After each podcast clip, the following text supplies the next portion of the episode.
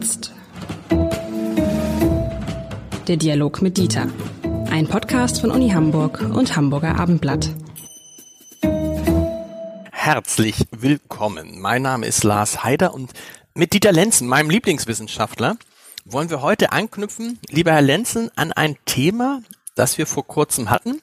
Da haben wir darüber gesprochen, ob die Schulzeit eigentlich die schönste Zeit war, für viele ist. Und worüber wir nicht gesprochen haben, ist über Lehrer. Wie eigentlich so ein Lehrer sein muss, so ein idealer Lehrer. Und ich dachte, wir sprechen heute mal darüber, wie stellt man sich denn so einen idealen Lehrer vor? Das ist ganz schwierig, glaube ich. Das ist auch eine wichtige Frage. Also zunächst auch mal ein Gruß meinerseits in die Runde. Ähm, in der Tat ist es so, und darüber gibt es eine sehr, sehr schöne, große sogenannte Meta-Studie von einem Autor namens Hetty aus Australien, der herausgefunden hat bei der Auswertung von ungefähr 30.000 einzelnen Studien zu der Frage, äh, was macht eigentlich den Erfolg von Schülerinnen und Schülern aus? Und dabei kommt mit sehr hohen Maßen heraus, es ist der Lehrer, die Lehrerin. Mhm. Ähm, und insofern, äh, darauf kommt es an. Darauf kommt es an. Weniger als übrigens auf Schulstrukturen, auf äh, Gebäude oder andere Dinge, die man vielleicht primär für wichtig halten muss, äh, mag. Besonders Streitigkeiten über zwei, drei oder wie viele gliedrige Schulsysteme. Das ist nicht der entscheidende Punkt, sondern die Person, vielleicht auch die Persönlichkeit des Lehrers. Das ist nämlich deshalb auch interessant, weil man ja als Eltern gerne Schule danach aussucht, darüber haben wir auch schon mal gesprochen, was sie für einen Ruf hat. Und sie können ja an noch so eine tolle Schule gehen, mit einem noch so tollen Ruf, wenn sie dann einen Lehrer er erwischen, der es nicht kann. Und da ist jetzt der Punkt, was heißt nicht können? Was macht einen guten Lehrer aus? Und hängt das nicht auch ab von der Verfasstheit der Schülerinnen und Schüler. Ich nenne ein einfaches Beispiel. Meine Lieblingslehrerin war eine äh, Politiklehrerin. Das hieß damals Gemeinschaftskunde. Eine völlig verrückte, bisschen verhuschte, schlecht organisierte Frau, die, äh, wenn sie Klausuren zurückgab, gern mal äh, da auch einen Marmeladenfleck drauf hatte und sagte, oh, da habe ich ein Marmeladenbrot zugegessen, die aber mit ihrer Leidenschaft meine Leidenschaft für Politik geweckt hat. Das traf aber auf mich zu. Mein Klassenkamerad, der neben mir saß, sagte, ich kann das nicht ertragen. Die ist so unorganisiert, die vergisst alles, die sagt uns nicht, was wir machen sollen, ich komme mit der nicht klar. Also, ähm, kann eine Lehrerin, die ich ganz toll fand, die mich total geprägt hat, für einen anderen eine Katastrophe sein? Also vielleicht äh, zunächst mal dieses, ähm, Ihr Beispiel ist ein gutes Beispiel dafür, äh, was auch empirisch sehr gut belegt ist, äh, dass es bei der Lehrerpersönlichkeit insbesondere auf die Fachkompetenz ankommt. Damit meine ich nicht die pädagogische Kompetenz, sondern die Fachkompetenz in dem Fach, um das es geht. Das scheint bei Ihnen so gewesen zu sein, äh, dass Sie, Sie hat ja die Leidenschaft für die Politik erwischt und nicht für das, weiß ich nicht, Zusammenleben äh, in einer Klasse. Ähm, und äh, das sollte man nicht unterschätzen. Das hat massive Folgen für die Auswahl von Lehrern, auch übrigens für Abiturienten, Abiturientinnen, die sich überlegen sollten, ob sie äh, Lehrer, Lehrerin werden wollen aus Verlegenheit, weil ihnen sonst nichts einfällt und das das Einzige ist, was sie kennen, weil sie gerade aus der Schule kommen, äh, oder ob sie sagen, ich möchte ein Spezialist sein für, und dann kommt irgendein Fach Physik oder Politikwissenschaft. Und darum geht es mir. Äh, meine Leidenschaft gilt der Physik. Äh, meine Leidenschaft gilt nicht den Kindern. Das ist ein wichtiger Punkt. Äh, das wird häufig verwechselt. Aber das ist wirklich interessant, wenn das so wichtig ist ich bin ja jemand, jetzt kann ich es ja mal sagen, der ein Studium gemacht hat mit dem Ziel, eigentlich Gymnasiallehrer zu werden. Und habe es dann nach dem ersten Staatsexamen abgebrochen, habe Geschichte und Politik studiert. Und in meiner Erinnerung war es so, dass der Pädagogikteil viel, viel mehr Raum einnahm als der Geschichtsteil und der Politikteil. Also ich hätte hinterher das Gefühl, ich hätte Pädagogik unterrichten können. Äh, und das stand im Zentrum. Wenn das stimmt, was Sie eben gesagt haben, dann muss man doch vielleicht auch die Ausbildung von Lehrern und Lehrern neu denken. Erster Punkt. Zweiter Punkt. Und dann kann man doch mit gutem Gewissen sehr, sehr viele Quereinsteiger in den nächsten Jahren und Jahrzehnten an Deutschlands Schulen bringen, wenn sie Fachleute sind, wenn sie sich mit den Themen, die sie unterrichten, auskennen. Das zweite würde nur zutreffen, wenn die Fachkompetenz das einzige wäre, was wir von dem Lehrpersonal erwarten müssen. Aber das reicht natürlich nicht, äh, sondern äh, das Lehrpersonal muss gleichzeitig auch natürlich Experte für Lehren und Lernen sein. Also ich sage jetzt mal bewusst für Lehr-Lerntechniken und damit meine ich nicht betuliches äh, äh, Kopftätscheln oder so etwas, sondern äh, dass man das Beste aus dem Lehr-Lernvorgang herausholt, was man herausholen kann. Ich habe gelegentlich mal gesagt, im Grunde muss ein Lehrer äh, so kompetent sein wie ein Jetpilot, nämlich schnell die Technik beherrschen, wissen, wie das Ding aufgebaut ist und nicht einfach nur fliegen. Ähm, und das gilt eigentlich äh, für Lehrpersonal in gleicher Weise. Also mit anderen Worten, wir haben jetzt zwei wichtige Voraussetzungen, nämlich einmal die Fachexpertise, von mir aus auch Leidenschaft, also auf jeden Fall Expertise. Es muss ein hervorragender Physiker sein, ein hervorragender, äh, hervorragende Politikwissenschaftlerin äh, und natürlich eine hervorragende Person für Lehr-Lern Techniken, Verfahren und so weiter. Aber kriegt man ernsthaft beides zusammen in einer Person? Das ist dann ein Glücksfall. Ja, ähm, es äh, ist im Grunde so, dass man nach, äh, nach Lichtgestalten sucht, die im Grunde in beiden Richtungen Experten sein könnten. Und das, was Sie von sich selbst gesagt haben, ich hätte auch vielleicht ähm, Lehr-Lernexperte sein können, nach all dem, was ich in Erziehungswissenschaft gelernt habe. Das ist zumindest die eine Hälfte gewesen. Äh, bei der anderen scheint es aus irgendwelchen Gründen äh, gehapert zu äh, haben. Wir müssen im Moment zurückblicken in der Zeit, in der ich studiert habe. Äh, also Ende der 60er, Anfang der 70er Jahre war es so, äh, dass der Anteil der Pädagogik aus zwei Stunden bestand äh, in dem ah. gesamten Studium und zwei Stunden Philosophie. Punkt. Äh, das war's. Und äh, darauf hat man reagiert und gesagt, das Desaster des deutschen Schulwesens hängt auch damit zusammen, dass Lehrer und Lehrerinnen eben keine Experten ähm, der Lehr-Lernvorgänge sind. Das müssen wir erweitern. Dadurch ist das erziehungswissenschaftliche Studium bedeutender geworden, größer geworden, umfassender. Auch im Übrigen im Zusammenhang mit den vielen Erkenntnissen, die im Laufe von 10, 20 Jahren gewonnen wurden über Lehr-Lernvorgänge, äh, so dass da auch viel mehr gewusst wurde und gewusst werden musste von denen, äh, die diesen Beruf äh, ergreifen. Das heißt aber im Umkehrschluss natürlich auch, was sie nicht gebrauchen können, sind Verlegenheitsarbeiter. Ich meine nicht Gelegenheitsarbeiter, sondern Verlegenheitsarbeiter. Die sagen, oh, was soll ich machen? Mache ich eben äh, Schule, auf, studiere auf Gymnasium oder auf Lehrer. Das ist ja eine fürchterliche Bezeichnung. Keiner würde sagen, ich studiere äh, auf äh, ähm, weiß ich nicht, äh, Manager oder so, äh, sondern nur bei diesem Lehramtsstudium studiert man auf Lehrer und fragt sich, was das eigentlich heißen soll.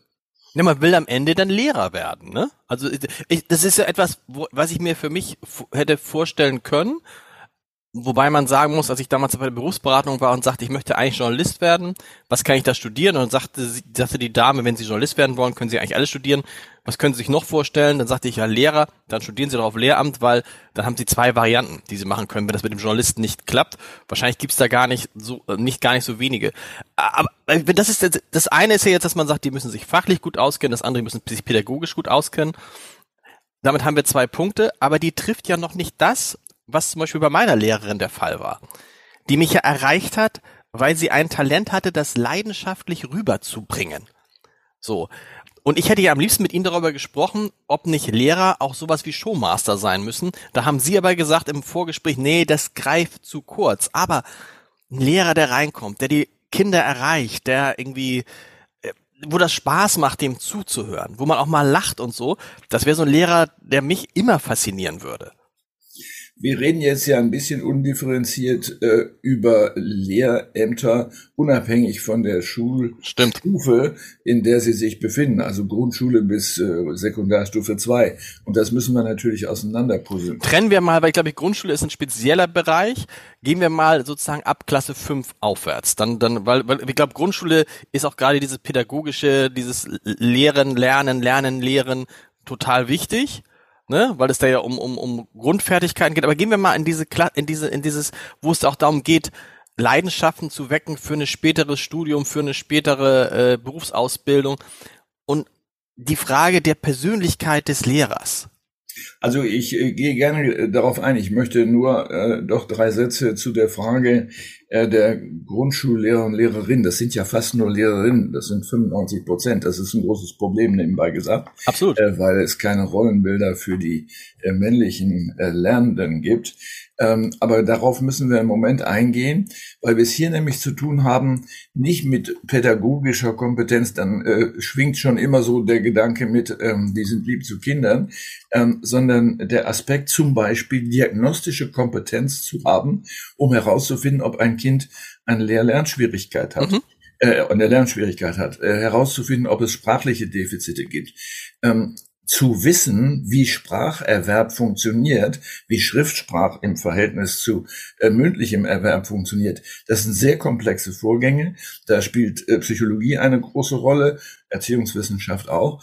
Ähm, das darf man nicht gering schätzen, weil häufig äh, sozusagen der Grundschullehrerinnenberuf unter den Gesichtspunkt betrachtet wird, naja, die haben ja viel Zeit, die brauchen keine Klassenarbeiten zu korrigieren, gar nichts. Die kommen da morgens und gehen nach Hause. Das wäre das schlechte Beispiel, sondern sie müssen im Grunde eine Kompetenz wie ein Arzt haben. Diagnose und Therapie. Mhm. So, jetzt kommen wir gerne zu denjenigen, die äh, in der fünften Klasse aufwärts unterwegs sind, ähm, wo in der Tat die fachliche Kompetenz sich auf das Unterrichtsfach bezieht. Das ist ja etwas anderes. Ähm, und ähm, auch hier haben wir noch ein erheblichen, erhebliches Defizit an männlichen Lehrenden. Das wird, äh, soweit die Schulstufen nach oben im Alter gehen, dann immer weniger und kehrt sich um. Woran man übrigens sehen kann, äh, dass in der Geschichte der Lehrerausbildung und auch im Alltagsbewusstsein immer noch gedacht wird, ähm, das Pädagogische nett zu Kindern zu sein, ist sowas Weibliches, dann sollen die das mal machen. Ähm, und äh, richtige Männer machen irgendwas anderes. Das ist natürlich dummes Zeug, sondern uns fehlen Männer, männliche Vorbilder sowieso, aber auch Männer äh, als Lehrer in äh, den Schulen, egal welcher Schulstufe im Grundschulbereich sowieso. So, und jetzt müssen wir gucken, ähm, wenn wir das beschreiben sollen, was sozusagen die ideale Lehrerpersönlichkeit ist und kommen auf ihre befleckte ähm, Lehrerin zurück, die ein bisschen verhuscht war, ähm, dann müssen wir natürlich gucken, ähm, das kann man ja nicht züchten, sozusagen. Genau. Gewisse Schusseligkeit. Äh, dahinter mag gesteckt haben, äh, dass ihr das Fach so wichtig war, dass sie alles andere darüber vergessen hat oder der äh, Prozess des Unterrichtens so wichtig war. Ähm, ich hätte nichts dagegen, wenn Lehrpersonal auch ordentlich gekleidet ist. Das gab mal Zeiten, in denen das üblich war, äh, weil es nämlich auch eine Frage ist, nehme ich diese Klientel, diese Kinder, die dort sitzen, eigentlich ernst mhm. oder mache ich hier äh, einen Job, der auch genauso gut auf der Baustelle stattfinden könnte. Die äh, Arbeit ist dort eben auch so, dass sie schmutzig ist oder dass man davon schmutzig wird. Äh, das ist nur so ein Nebeneffekt. Also die Frage ist, nehmen die Lehrerinnen und Lehrer sich eigentlich selbst ernst? Und das, glaube ich, ist ein wichtiger, ein wichtiger Aspekt. Äh, wenn man äh, sozusagen das negativ ausdrücken will, dann würde ich sagen, ähm, eine Lehrerpersönlichkeit darf nicht eine Persönlichkeit sein, die so eine Art Kinderversteher ist. Ähm, das ist einfach ein Fehler, mit dieser Attitüde heranzugehen. In Finnland beispielsweise hat man viele, viele Jahre äh, zum Lehramtsstudium nur zugelassen, wenn es ein Primärmotiv in der Fachlichkeit gibt. Es ging sogar so weit, dass man, wenn man die Motive der äh, Studierenden erörtert hat in Gesprächen, da konnte man hier einfach losstudieren, sondern musste ein Aufnahmegespräch führen, und die gesagt haben, ja, ich möchte gerne was mit Kindern machen, äh, dass es dann hieß, ja gut, dann, haben sie, dann, dann machen Sie was anderes, aber bitte nicht Lehrer oder Lehrerin. Interessant. Das ist ein falscher Zugang, äh, sondern hier geht es um eine Sache, die man beibringt. Sie sind Spezialist für den Unterricht. Das ist eine Technik äh, und nicht Spezialist fürs Netzsein. Äh, das äh, erwarten wir sowieso, aber das ähm, ist etwas anderes. Ähm, was man auch nicht, ich will weiter das ruhig negativ sagen nochmal, ähm, sein muss, ist Fachmann für soziale Kompetenz. Das heißt nicht, dass man sozial inkompetent sein soll, ähm, aber das ist nicht im Vordergrund. Das hat sich äh, seit den 70er Jahren über mehrere Jahrzehnte so erhalten, die Vorstellung, die soziale Kompetenz ist das Wichtige, was Wichtigste, was Schule vermitteln will und soll. Das ist falsch. Das mhm. ist einfach falsch. Äh, die Idee war dahinter, dass mehr Friedfertigkeit entsteht, dass äh, das Miteinander der Schülerinnen und Schüler besser funktioniert und später als Erwachsene auch. Äh, wir wissen, dass das wenig Impact hat darauf. Ähm, das Entscheidende ist Hingabe an die Sache. Das ist übrigens ein Terminus aus dem 19. Jahrhundert, den Schleiermacher, ein berühmter Philosoph, formuliert habe, hat. Hingabe an die Sache. Und die Sache ist das Fach. Äh, und man braucht mehr Männer. Aber äh, die beschreiben dann ja sozusagen auch das, äh, was wir dann später als Wissenschaftler erleben, die ja auch eine Hingabe für das Fach haben. Von Wissenschaftlerinnen und Wissenschaftlern wissen wir aber auch, dass sie es nicht immer einfach haben, das, was sie alles wissen, anderen Menschen zu erklären, so dass sie es verstehen können. Und das, da komme ich zu diesem Punkt. Also da mag ja, ich, ich erinnere mich an eine, eine, ähm, eine, meine alte Mathelehrerin, ne? Äh, promoviert. Mathe und Physik. Promoviert. Wirklich, also auch äh, offensichtlich sehr schlau und so. Man hat aber nicht den Eindruck, als ob es ihr Spaß machen würde, das anderen Menschen zu erklären. Sie hat es so erklärt, wie sie es verstanden hat. Ich habe es dadurch aber nicht verstanden. Und es hat auch keinen Spaß gemacht. Aber es klingt so ein bisschen, als ob Sie sagen, nee, pass auf, mal Heider, Spaß machen muss das auch nicht an den Schulen. Denn die Lehrer sind nicht zu deiner Unterhaltung da. Einige sind aber doch zu meiner Unterhaltung da gewesen und die, die da und die, die, die, die das waren, das waren die, an deren Lippen ich gehangen habe und für die ich alles getan habe, wo ich mich auch richtig angestrengt habe. Bei den anderen habe ich mich dann gelangweilt. Bei, bei allem Respekt, bei meiner Lateinlehrerin auch, total, ne, Frau Dr. Strömer, wunderbar und hat auch immer erzählt, wie das früher bei ihr war und so und saß vorne an ihrem Pult und hat dann mit uns regungslos lateinische äh, Sachen übersetzt.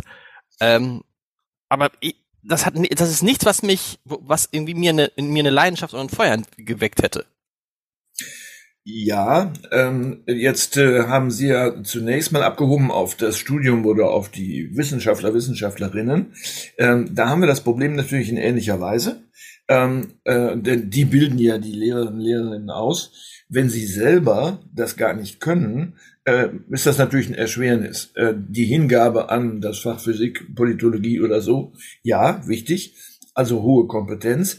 Aber wir müssen natürlich auch von Hochschullehrern und Hochschullehrerinnen erwarten, dass sie äh, Lehr-Lerntechniken kennen, genau wie, Schül wie Lehrer und Lehrerinnen auch. Äh, das wird häufig gering geschätzt. Äh, man muss allerdings eins sagen, es gibt interessante Untersuchungsergebnisse über den Zusammenhang zwischen der wissenschaftlichen Kompetenz in einem Fach und der Lehrkompetenz. Und die ist positiv. Das heißt, verkürzt gesagt, wer das Fach gut beherrscht, ist häufig auch derjenige, der es gut vermitteln kann. Und ähm, aber was heißt das jetzt in meinem speziellen Fall? Bei mir war das dann nicht so. Die war hochkompetent, sonst wären die beide nicht promoviert gewesen zumindest die Mathelehrerin hat auch gesagt, sie wollte eigentlich gar nicht an eine Schule gehen. Das hat sich dann halt damals so ergeben, weil sie im anderen Bereich keinen äh, keinen Beruf bekommen hat. Aber es war dann mühsam, ne? Es ist dann mühsam. Und das ist die Frage, brauchst du nicht auch als Lehrer Entertainer-Qualitäten? Das ist ja das, das ist ja das Thema, was sie nicht haben wollten. Aber ich, also ich habe mich immer total wohlgefühlt, weil die Stunden vergingen wie im Flug. Man ging raus, man war irgendwie, hatte irgendwie gute Laune und man hat quasi so nebenbei was gelernt. So ein bisschen wie das, wie das heute meine Jungs gucken immer Checker Tobi und ich staune. Es ist so eine so eine Sendung, ne, wo einer dann verschiedene Dinge erklärt und ich staune immer, was dabei übrig bleibt und wie schnell die Dinge aufnehmen. Ja, aber das ist eben dieses zweite Element, was wir eben bezeichnet haben als Lehr-Lernkompetenz, ähm, äh, die Sie jetzt als Showkapazität bezeichnen. Mhm. würde sagen, die Showfähigkeit kann ein Bestandteil davon sein, aber Showmaster als Lehrer zu sein, ist nicht alles. Das Nein, das hat ja keiner gesagt. Das hat ja keiner gesagt, aber auch, ja. oder? Ja, aber das ist jetzt die Frage, weil da müssen wir uns mal angucken, was ist denn eigentlich ein Showmaster? Das heißt, im Grunde ist äh, der Showmaster, die Frau, die das gut kann, ähm, ist im Grunde didaktisch qualifiziert. Das heißt, sie kann ähm, eine komplexe äh, Angelegenheit zerlegen, das differenzieren. Sie kann, wenn Sie so wollen, äh, dort ansetzen, wo die vermutlichen Zuhörer und Zuhörerinnen sich befinden. Ähm, also sich dumm stellen, wenn Sie so wollen. Äh, das sind alles Techniken, die man sehr komplex ausdrücken kann, viel komplexer, als ich das jetzt mache.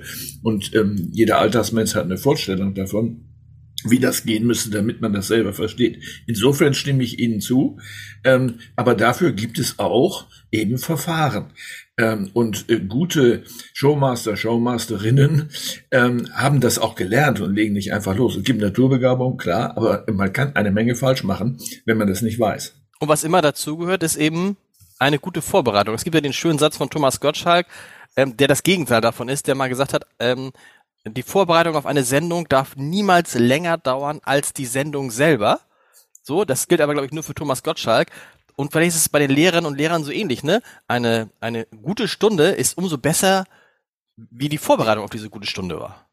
Ja, das ist auf der einen Seite richtig, aber das heißt ja auch, äh, die Vorbereitung besteht ja auch darin, äh, dass man die Sache, um die es dort geht, beherrscht. Und Absolut. Äh, so, und das kostet Zeit, sich die so selbst vor Augen zu führen, dass sie äh, in entsprechender Weise differenziert ist und nicht als äh, sozusagen Gesamtbild auf mich zukommt und was ich als Ge Gesamtbild wieder zurückliefere. Das funktioniert nicht. Ähm, also insofern ähm, äh, ein Showmaster, und damit meinen Sie jetzt ja wahrscheinlich nicht irgendwelche Spieleshows, sondern äh, sowas wie ähm, äh, Lernsendungen, die es ja reichlich gibt, genau. äh, die dann aber von ganzen Teams ja gemacht werden und nicht von einer Person, ähm, äh, die äh, dann ähm, das entsprechenderweise vorbereiten und äh, uns die Sendung mit der Maus beispielsweise ist ja ein hervorragendes Beispiel dafür, äh, wie Themen differenziert werden können, äh, wenn das eine ganze Truppe macht, die weiß, wie man das zerlegt. Ne? Lieber Herr Lenzen, vielen Dank. Bis zur nächsten Woche. Ja, ebenso.